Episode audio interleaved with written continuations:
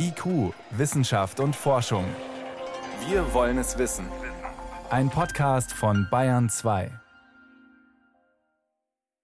Wir sollten alle mehr schlafen. Ausreichend Schlaf wird unterschätzt. Außerdem ein Netzvideo zum Beispiel von einem hochrangigen Politiker, der sich sturzbetrunken daneben benimmt. Fake oder echt, wird man bald nicht mehr unterscheiden können. Und alle wollen nach oben in den Weltraum und es ist viel Bedarf. Braucht Europa eigene Raketenstartplätze für die vielen Satelliten? Herzlich willkommen. Wissenschaft auf Bayern 2 entdecken. Heute mit Birgit Magira. Houston, hier läuft alles super. Den Funkspruch gab es so zwar nicht, aber eine private Firma hat es geschafft, einen Lander auf den Mond zu bringen. Das war eine Premiere vergangene Nacht. Die erste amerikanische Mondlandung übrigens seit über 50 Jahren. Private Firmen in der Raumfahrt, das ist in den USA gang und gäbe. Und in Europa? Wie kommen die vielen Satelliten in ihre Umlaufbahnen? Rund 8000 kreisen jetzt schon dort oben, sorgen zum Beispiel dafür, dass Navis funktionieren, sorgen für TV-Übertragungen, einen guten Wetterbericht, werden auch vom Militär genutzt. Der Platz dort oben ist heiß begehrt. Satelliten von Europa aus zu starten, ist aber bisher kaum möglich. Stefan Geier über Raketenstarts im äußersten Norden von Europa. Eine idyllische Küste auf einer schottischen Insel, weit oben im Norden. Ein typisches Bild der Shetland-Inseln. Felsen und Meer kombiniert mit satten grünen Wiesen. Bald aber wird hier ein neues Geräusch zu hören sein. Three, two, one, das Getöse von Raketen, so hoch wie ein zehnstöckiges Haus. Denn hier wird der Saxaford Weltraumbahnhof gebaut. Zwei etwa Fußballfeldgroße Betonflächen mit den Stahlstützen, auf denen die Raketen in den Himmel ragen sollen, sind schon zu sehen. Und einen Namen haben diese sogenannten Launchpads auch schon. Elizabeth und Fredo. Noch in 2024 sollen die ersten Raketen von hier aus Satelliten ins All befördern. Saxaford ist einer von sechs Standorten im Norden Europas, von denen aus bald Raketen starten sollen. Weitere werden in Schweden, Norwegen und England gebaut. Der Bedarf, Satelliten ins All zu bringen, ist in den letzten Jahren stark gestiegen. Waren es vor zehn Jahren noch weniger als 100 Raketenstarts pro Jahr, sind für 2024 über 250 Starts geplant. Die Treiber dieser Entwicklung sind weniger die großen Forschungsmissionen der Weltraumorganisationen oder bemannte Flüge ins All, vielmehr ist es eine stetig steigende Anzahl an Satelliten, die ins All befördert werden soll. Und da wittern vor allem private Firmen ein Milliardengeschäft. Neben den bereits etablierten Playern, wie SpaceX zum Beispiel, tummeln sich inzwischen auch europäische Start-ups und stehen in den Startlöchern. Die drei deutschen Firmen planen alle noch in 2024 zu starten. Es sind eigentlich nur wenige Zutaten, die man für einen Weltraumbahnhof braucht. Einen wohlgewählten Platz, weit weg von jeglicher Zivilisation. Klar, wenn beim Start etwas schief geht und die Rakete abstürzt oder explodiert, dürfen keine Menschen oder Siedlungen gefährdet sein. Der Standort sollte daher bestenfalls so am Meer liegen, dass man in der gesamten Startphase über Wasser fliegen kann. Wenn man große Nutzlasten ins All hieven will, Menschen zur internationalen Raumstation oder sowas wie das James Webb Weltraumteleskop, dann braucht man einen Startplatz so nahe am Äquator wie möglich, um die Geschwindigkeit der Erdrotation zu nutzen. Das spart Treibstoff. Cape Canaveral oder der europäische Weltraumbahnhof in Kourou, französisch-Guyana sind Beispiele dafür. Will man Satelliten in eine Umlaufbahn um die Pole der Erde bringen, sprich in nördlicher Richtung starten, dann funktioniert das auch weiter entfernt vom Äquator, an den geplanten Standorten in Nordeuropa zum Beispiel. Die eignen sich für etwas kleinere Raketen, die sogenannten Micro-Launcher, die Lasten von ein bis zwei Tonnen ins All befördern können. Und so werden an mehreren Standorten, wie am schottischen Saxaford, bereits Flächen betoniert, Stahlstützen aufgestellt und alles vorbereitet damit Europa bald mehrere Bahnhöfe fürs All bekommt, für die neuen europäischen Satellitentaxis. Also es geht nicht nur um hochtrabende Pläne, kennt man ja sonst oft in der Raumfahrt, dass jahrelang nur gut gemachte Animationen der Firmen so zu sehen sind, was alles Tolles gemacht werden soll und dann passiert nichts. Nein, hier wird schon aktiv dran gearbeitet. Wie viele Startplätze Europa braucht, ist nicht ganz klar auch nicht, ob wir bereits jetzt abgehängt sind hinter den etablierten Raumfahrtnationen wie USA und China. Würden sich die Anstrengungen lohnen und für welche Anwendungen genau? Lauter Fragen nochmal an Stefan Geier. Wir haben es gerade gehört, es kommt stark darauf an, welche Art Raketen man starten lassen will. Ja, ich kann eine ganz kleine nehmen für die Forschung, so eine Höhenforschungsrakete, die fliegt 50 Kilometer hoch, fällt runter. Dann sammle ich mein Experiment ein und bin fertig, nichts Neues. Dann, äh, wenn man bei der Forschung bleibt, wenn ich jetzt eine Sonde zum Mond schicken will, so wie letzte Nacht, äh, oder eine Sonde zum Mars oder Menschen zur Raumstation, brauche ich eine riesige Rakete, also 70, 80 Meter hoch. Da brauche ich viel Treibstoff, weil ich brauche eine viel größere Geschwindigkeit und auch viel Nutzlast. Und dann gibt es eben diesen Bereich dazwischen, die sogenannten Micro-Launcher. 30 Meter hoch, können vielleicht ein, zwei Tonnen in eine Umlaufbahn um die Erde transportieren. Und für die ist Europa als Startgebiet durchaus interessant und da liegt auch der Fokus bei diesen europäischen Weltraumbahnhöfen. Und das ist die Art Raketen, die dann auch die Satelliten transportieren soll. Genau, und bei diesen Satelliten, da hat sich eben in den letzten Jahren sehr viel getan. Da gibt es nach wie vor natürlich die großen, die so groß sind wie ein Auto fast. Aber der Trend geht eben zu vielen kleinen statt einem großen. Warum?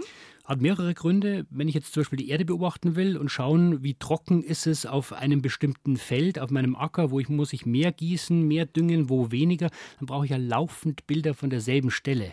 Und wenn ich jetzt einen großen Satelliten nehme, dann kommt der vielleicht alle zwei, drei Wochen drüber und wenn an dem was kaputt ist, dann war es das. Ja. Nehme ich mehrere kleine, mache eine sogenannte Konstellation, dann kann auch mal einer kaputt gehen, ist nicht gleich die ganze Unternehmung im Eimer und ich bekomme eine viel bessere Abdeckung hin. Also komme jeden Tag Tag vorbei oder alle paar Stunden. Oder anderes Beispiel, Internet aus dem All. Wir sehen ja ab und zu diese Starlink-Ketten über uns drüber flitzen. Da reicht nicht ein großer, da sind schon jetzt mehrere tausend kleine Satelliten oben. Und wenn da mal einer ausfällt, ist auch egal, ja. Das sollen in den nächsten Jahren noch viel, viel mehr werden. Und noch ein Grund, das Ganze ist viel billiger geworden. Ich kann jetzt in so einen kleinen 15 mal 15 mal 15 Würfel viel mehr reinpacken als früher, weil wir reden ja von kommerziellen Anwendungen. Da zählt natürlich auch immer der Preis. Was schon längst funktioniert, ist Navi. Internet aus dem All gibt es auch schon. Wofür braucht es die ganzen neuen Satelliten jetzt noch? Also ein großer Teil ist wirklich die Erdbeobachtung. Also wir haben ja Klimawandel, wir wollen immer schauen, wo ist es trocken, wie verändern sich die Wälder, Dürregebiete, wie verändert sich die ganze Erde. Das will man auch immer kleinteiliger beobachten. Dann die Katastrophenhilfe, also der Blick aus dem All bei Erdbeben, Überschwemmungen. Und ein großes Ziel ist auch das Internet der Dinge, wie man immer so schön sagt. Da soll ja alles mit allem vernetzt sein. Also jeder Unternehmer soll dann wissen, wo ist jetzt gerade mein Container, welche Maschine hat wo ein Problem, muss ausgetauscht werden. Oder ein Windrad, das in der Gegend steht, wo wo es kein Mobilfunknetz gibt. Das hat ein Problem, also muss auch ein Signal geben. Und all diese Dinge, die sollen laufend zugänglich sein. Da brauche ich eine große Abdeckung. Und äh, da reicht eben nicht nur das Internet von einer Firma, wie wir es jetzt haben. Das ist ein Milliardenmarkt und da wollen natürlich viele ein Stück davon abhaben. Und dafür braucht man eben auch sehr viele Satelliten. Sehr viele. Schätzungen gehen davon aus, dass wir in 10, 15 Jahren bis zu 30.000 Satelliten im All haben. Heute sind es knapp 9.000.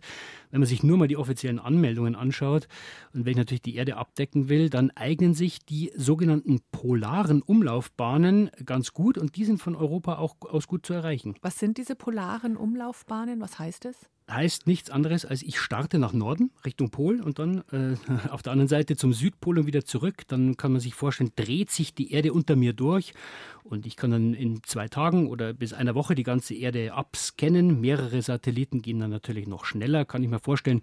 Ich stehe auf einer Brücke, unter mir rauscht der Fluss durch und ich kann eben von oben alles sehen, was da so vorbeischwimmt. Es sollen mehrere solcher Weltraumbahnhöfe gebaut werden. Europa positioniert sich da wirklich. Aber gibt es nicht schon in den USA genügend Anbieter? Es gibt zumindest viele, aber wir wollen ja unabhängig bleiben. Wir haben in den okay. letzten zwei Jahren gesehen, ne, wie wichtig es sein kann, dass man widerstandsfähig ist, auch gegen diese Krisen dieser Welt. Und wir haben in Europa eine große Industrie für den Bau von Satelliten.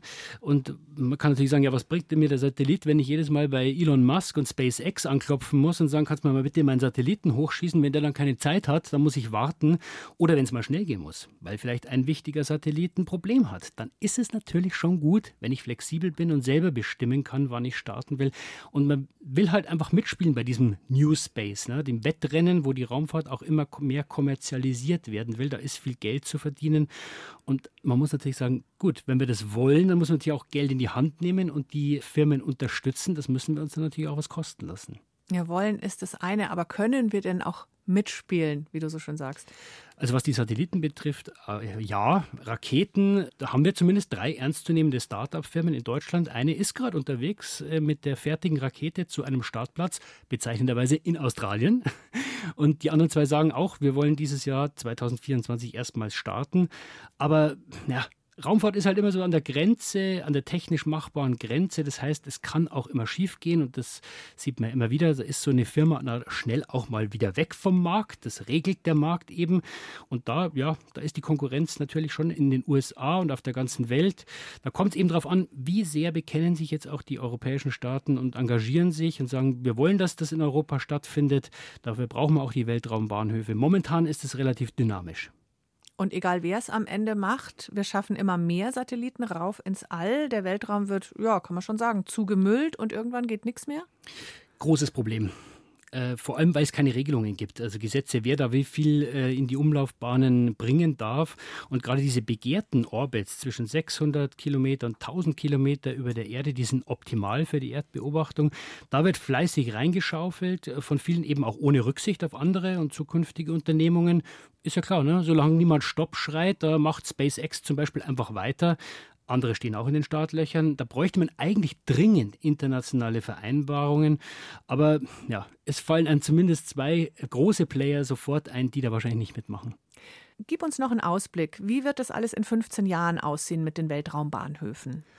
Also ich gehe davon aus, dass ein paar wenige private Raketenfirmen in Europa es tatsächlich schaffen, in dieses Geschäft zu kommen. Ob da dann die Deutschen dabei sind, muss man sehen. Ich denke, wir werden Startmöglichkeiten schaffen, vor allem im Norden. Ob die dann immer ausgelastet sind, ja, das wage ich schon zu bezweifeln, weil so viele Satelliten brauchen wir jetzt momentan auch nicht. Und für alle größeren Unternehmungen, ja, da haben wir immer noch den europäischen Weltraumbahnhof Kourou in Südamerika, der bleibt wichtig. Ob da jetzt mal eine private Firma aus Europa dann auch vielleicht eine größere Rakete startet, möglich, aber da würde ich sagen, ist noch ein weiter Weg hin.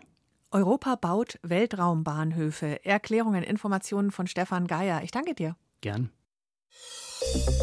Bayern 2. Wissenschaft schnell erzählt.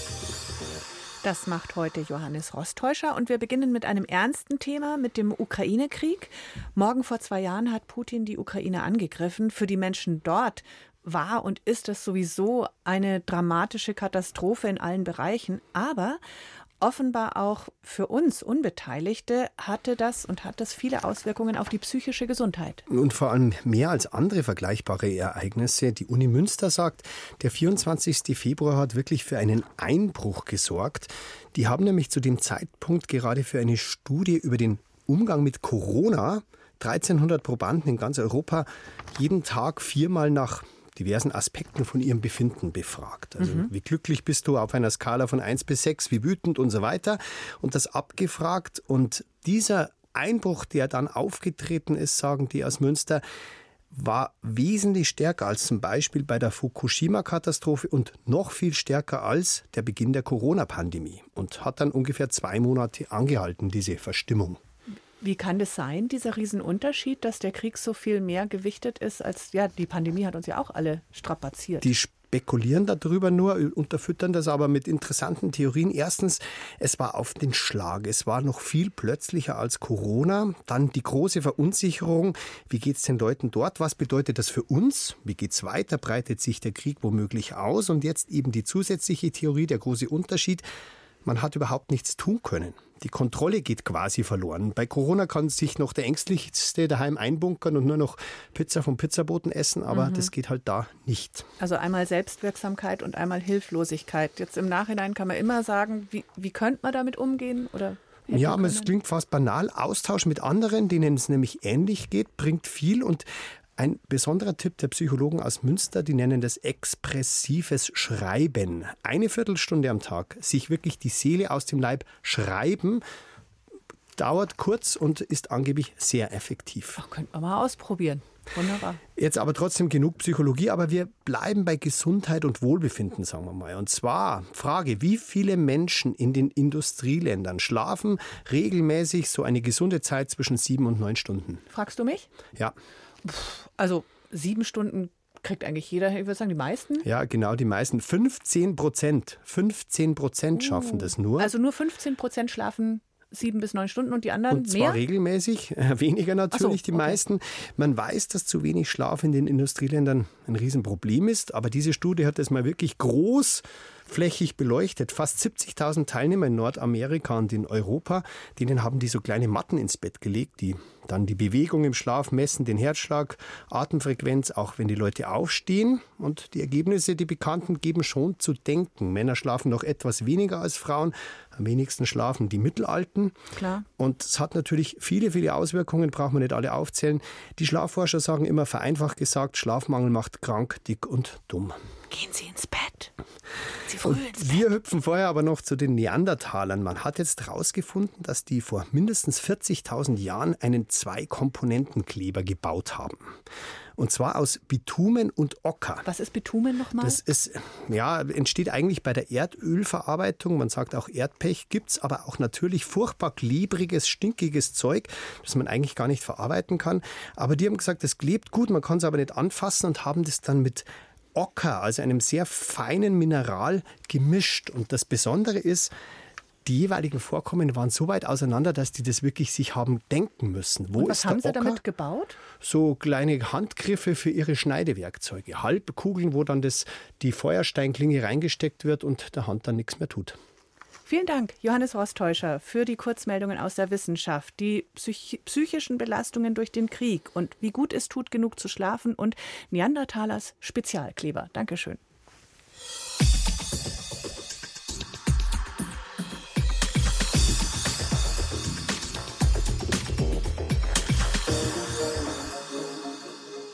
Der Papst im schneeweißen, sündteuren Designer-Daunenmantel. Da konnte man schon staunen, als dieses von KI generierte Fake-Foto aufgetaucht ist. Vor einem Jahr war das. An Kleinigkeiten hat man zwar schon die Fälschung erkennen können, aber dieser winterlich schicke Luxuspapst, der sah schon ziemlich echt aus. Damals nur ein Foto. Mittlerweile kann KI auch ganze Videos sehr gut erzeugen. Toll, aber auch fragwürdig. Fritz Espenlaub aus dem KI-Podcast-Team kann mehr dazu sagen. Hm, erklär doch bitte erstmal, wie kann man so ein Video überhaupt basteln? Also es funktioniert genauso, wie wir das auch von anderen KI-Programmen kennen. Man hat ein Textfeld, man gibt was ein, zum Beispiel mach mir ein Video von ein paar Hunden, die im Schnee spielen und herauskommt genau das. Und zwar ein Video von Hunden, die im Schnee spielen, das absolut lebensecht aussieht. Bisher hatten wir Videos, die KI generiert waren, die sehr klar als KI generiert erkennbar waren. Also die haben sich dann irgendwie falsch bewegt, so ein bisschen wie so Handpuppen oder wie Zombies. Jetzt ist es ein paar Hunde zum Beispiel, die dann wirklich hecheln, die sich freuen, die herumtollen, die mit dem Schwanz wedeln, die genau dasselbe machen, was wir auch von normalen Hundevideos erwarten würden. Das klingt nach einem riesen Qualitätssprung. Es ist ein gigantischer Qualitätssprung und mir persönlich geht so, ich bin jetzt seit, keine Ahnung, ja, den letzten zwei Jahren fast nichts anderes mehr machen, wie diese KI-Revolution zu begleiten. Und ich dachte so ein bisschen, mich kann nichts mehr überraschen, aber das war was, als ich das gesehen habe, dachte ich mir so, oh Gott, es geht manchmal wirklich nochmal so viel schneller, als man denkt, dass es gehen würde, dass es einem immer wieder unheimlich werden kann. Aber wenn der Unterschied so groß ist, da muss doch technisch was passiert sein. Hat da jemand nachgerüstet? Ja, es gibt zwei große Neuerungen. Das eine ist, dass OpenAI, die Firma, die hinter diesem neuen Videomodell, das nennt sich Sora, steckt, die hat wesentlich mehr Ressourcen als eigentlich alle anderen Konkurrenzfirmen, die bisher Video-KIs gemacht haben. Also die können einfach viel, viel mehr Rechenkraft da rein hauen, was einfach dann dazu führt, dass diese Videos lebensechter werden. Und die zweite große Neuerung ist, dass äh, es offenbar eine neue KI-Architektur gibt, die darin steckt. Also eine andere Methode, wie dieses Programm aus Videos lernt und damit in der Lage ist, aus viel, viel mehr Videos zu lernen, als es bisher der Fall war. Da sind wir jetzt gleich beim alten Thema Urheberrechte. Auf welcher Datenbasis werden die trainiert? Was wird da herangezogen? Da kann man dann sagen, spiel mir eine Szene aus Star Wars nach oder mach mir mal ein Filmchen mit Mickey Mouse und Pink Panther. Schwierig. Ja, OpenAI ist mittlerweile notorisch intransparent geworden, was die Datengrundlage angeht. Wir wissen wieder nicht, was da jetzt eigentlich alles an Daten drin sind. Basierend auf der Qualität der Videos kann man recht sicher davon ausgehen, dass sich im Grunde alle Videos, alles Bewegtbild, was die in die Hände kriegen konnten, sich darin befindet und natürlich auch eine Menge urheberrechtlich geschütztes Material von Star Wars bis Simpsons bis alle Sachen, die wir beim Bayerischen Rundfunk so machen. Mhm. Kann Nichtfachmensch überhaupt noch erkennen, ob das jetzt KI generiert ist oder aus einer anderen Quelle ist oder echt? Also bei diesen aktuellen Videos wird es wirklich sehr, sehr schwierig. Man kann, wenn man genau hinguckt, noch so ein paar so Logikfehler erkennen. Also zum Beispiel, man hat einen Affen, der an einem Schachbrett sitzt und der zwar fotorealistisch aussieht und sich gut bewegt, aber das Schachbrett hat nur 7 mal 7 Felder statt 8 mal 8 und es sind drei Könige auf dem Schachbrett statt zwei. Oder es gibt ein anderes Video, das aussieht, also da folgt die Kamera einer Ameise, die durch einen Ameisenbau läuft und es sieht wirklich aus wie irgendwas, was man in einer Tierdoku sehen könnte. Dann merkt man aber, dass die Ameise vier Beine hat. Und wenn man weiß, dass Ameisen eigentlich immer sechs Beine haben, dann kann man es an solchen kleinen Details natürlich noch festmachen. Aber von der Videoqualität selbst wird es sehr, sehr schwierig. Und diese kleinen Fehlerchen werden wahrscheinlich auch nach und nach verschwinden. Wenigstens die Experten sollten dann aber doch noch rauskriegen können, woher das kommt. Können die das noch? Also ob diese kleinen Fehlerchen verschwinden, ist sehr unklar. Darüber wird viel debattiert. Was auf jeden Fall sicher ist, ist, dass es keine rein technische Lösung gibt, KI-generierte Inhalte zu erkennen. Also, also es gibt keine, von Experten. Nicht mal von Experten. Es gibt keine Software, die dir das zuverlässig sagen kann. Das klingt schon erschreckend, weil da ist jetzt wirklich die Schleuse offen für Manipulation und Fälschungen ohne Ende. Einerseits ja, ist es, auch weil natürlich diese wirklich sehr lebensechten Fälschungen viel, viel einfacher herzustellen sind als bisher. Andererseits ist es natürlich so, dass wir auch die letzten Jahre schon einen Haufen an Fälschungen und an Manipulationsversuchen im Internet miterlebt haben. Es kommt nicht aus dem Nichts, klar. Und so ein bisschen es vielleicht dann eher ein gradueller Übergang ist, als dass jetzt was vollkommen Neues auf uns zukommt. Was sind so die wichtigsten Bereiche, wo du sagst, da könnte es gefährlich werden? Oder ist es jetzt schon? Oder ja, eine naheliegende Sorge, die auch viele Beobachter haben, ist natürlich, wir sind jetzt 2024 im Superwahljahr, die US-Wahl steht bevor, die Europawahl steht bevor und da kann man dann natürlich äh, sich sehr ja, naheliegend vorstellen, dass Videos auftauchen werden, die angeblich Wahlmanipulationen zeigen, die eben Menschen zeigen, die Stimmzettel vernichten. Man kann sich sehr naheliegend denken, dass es Videos geben wird von Politikern und Politikerinnen, die die irgendwie diskreditieren sollen, also Nacktbilder oder volksverhetzende angebliche Reden, die die halten und so weiter. Oder schau mal, der trinkt das fünfte Bier und den zehnten Schnaps, ähm, wie auch immer all diese Dinge. Das heißt aber, bei so einem Szenario wären die Herstellerfirmen umso mehr in der Pflicht, wirklich solche Manipulationen zu verhindern oder schnell aufzudecken. Was machen die? Die kommunizieren sehr aktiv dazu. Also jetzt konkret dieses neue Videotool von OpenAI, das ist noch gar nicht für die Öffentlichkeit verfügbar, weil OpenAI sagt, wir möchten erstmal intern mit vielen Testern, mit Freiwilligen rausfinden, wie sich das überall missbrauchen ließe und wie wir diesen Missbrauch möglichst einschränken können. Und sie haben auch schon angekündigt, zusammen mit anderen Firmen wie Adobe, wie Google, wie Microsoft, sich an einem offenen Standard zu beteiligen, an so einer KI-Wasserzeichentechnologie, also dass eben in den Metadaten von diesen Videos oder auch von Fotos eine Kennzeichnung automatisch eingebaut ist, die halt einer Plattform zum Beispiel erlaubt zu erkennen, dass das KI generiert ist. Es ist ein bisschen schwierig, weil sich diese Wasserzeichentechnologien halt leider doch auch umgehen lassen, wenn man genug dran setzt, aber die Hersteller versuchen zumindest dieses Thema irgendwie zu behandeln. Aber im Moment ist es eben nicht lösbar. Technisch kann ich da keine Unterscheidung treffen. Das heißt, als User muss ich einfach total misstrauisch sein oder werden, oder? Ja, wir haben das ja jetzt auch die letzten Jahre schon erlebt, dass wir Menschen halt sehr, sehr gerne und sehr, sehr schnell auf Dinge reinfallen, vor allem wenn die irgendwie unsere Überzeugungen bestätigen, die wir eh schon haben. Wenn man das sehen möchte. So. Wenn man das mhm. sehen möchte oder auch Dinge, die besonders aufsehenerregend sind, besonders schockierend sind. Und im Grunde ging das ja auch schon lange vor der KI-Zeit los. Also wenn man sich überlegt, UFO-Videos in den 50ern, in den 70er Jahren, die super verpixelt sind und also trotzdem viele Leute überzeugt haben, weil die halt an UFOs glauben wollten. Andere, die eben nicht an UFOs glauben, die werden sicherlich jetzt auch nicht davon überzeugt, wenn auf einmal ein hoch aufgelöstes, super perfekt aussehendes KI-Video dazu kommt. Und ich glaube, was halt man nicht oft genug sagen kann, ist, dass wir im Grunde in einer Zeit leben, wo man eigentlich allen Inhalten, vor allem den besonders aufsehen heischenden Inhalten, vor allem den besonders schockierenden Inhalten, mit derselben Skepsis begegnen sollte, wie wir auch UFO-Videos begegnen. Also der Warnhinweis wäre meine eigene Empörung zum Beispiel, der Grad meiner Empörung. Der, genau, der das ist immer, ergibt. wenn man das Gefühl hat, da ist ein Video, das ist dazu designt, mich zu irgendeiner bestimmten Reaktion zu bewegen. Mhm. KI-generierte Fantasievideos sind von tatsächlich gefilmter Wirklichkeit bald überhaupt nicht mehr zu unterscheiden. Danke Fritz für die Erklärungen. Nochmal, euer KI-Podcast in der ARD-Mediathek kommt jeden Dienstag. Herzlichen Glückwunsch zur 30. Folge. Vielen Mittlerweile, Dank. da kann man viel lernen. Einfach mal stöbern. Dankeschön.